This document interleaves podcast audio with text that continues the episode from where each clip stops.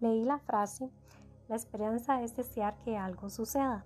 La fe es creer que va a suceder y la valentía es hacer que suceda.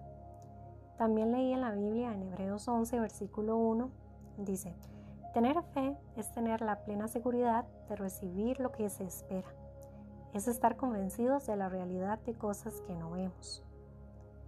Entonces quisiera comentar acerca de la conexión entre la fe y la valentía.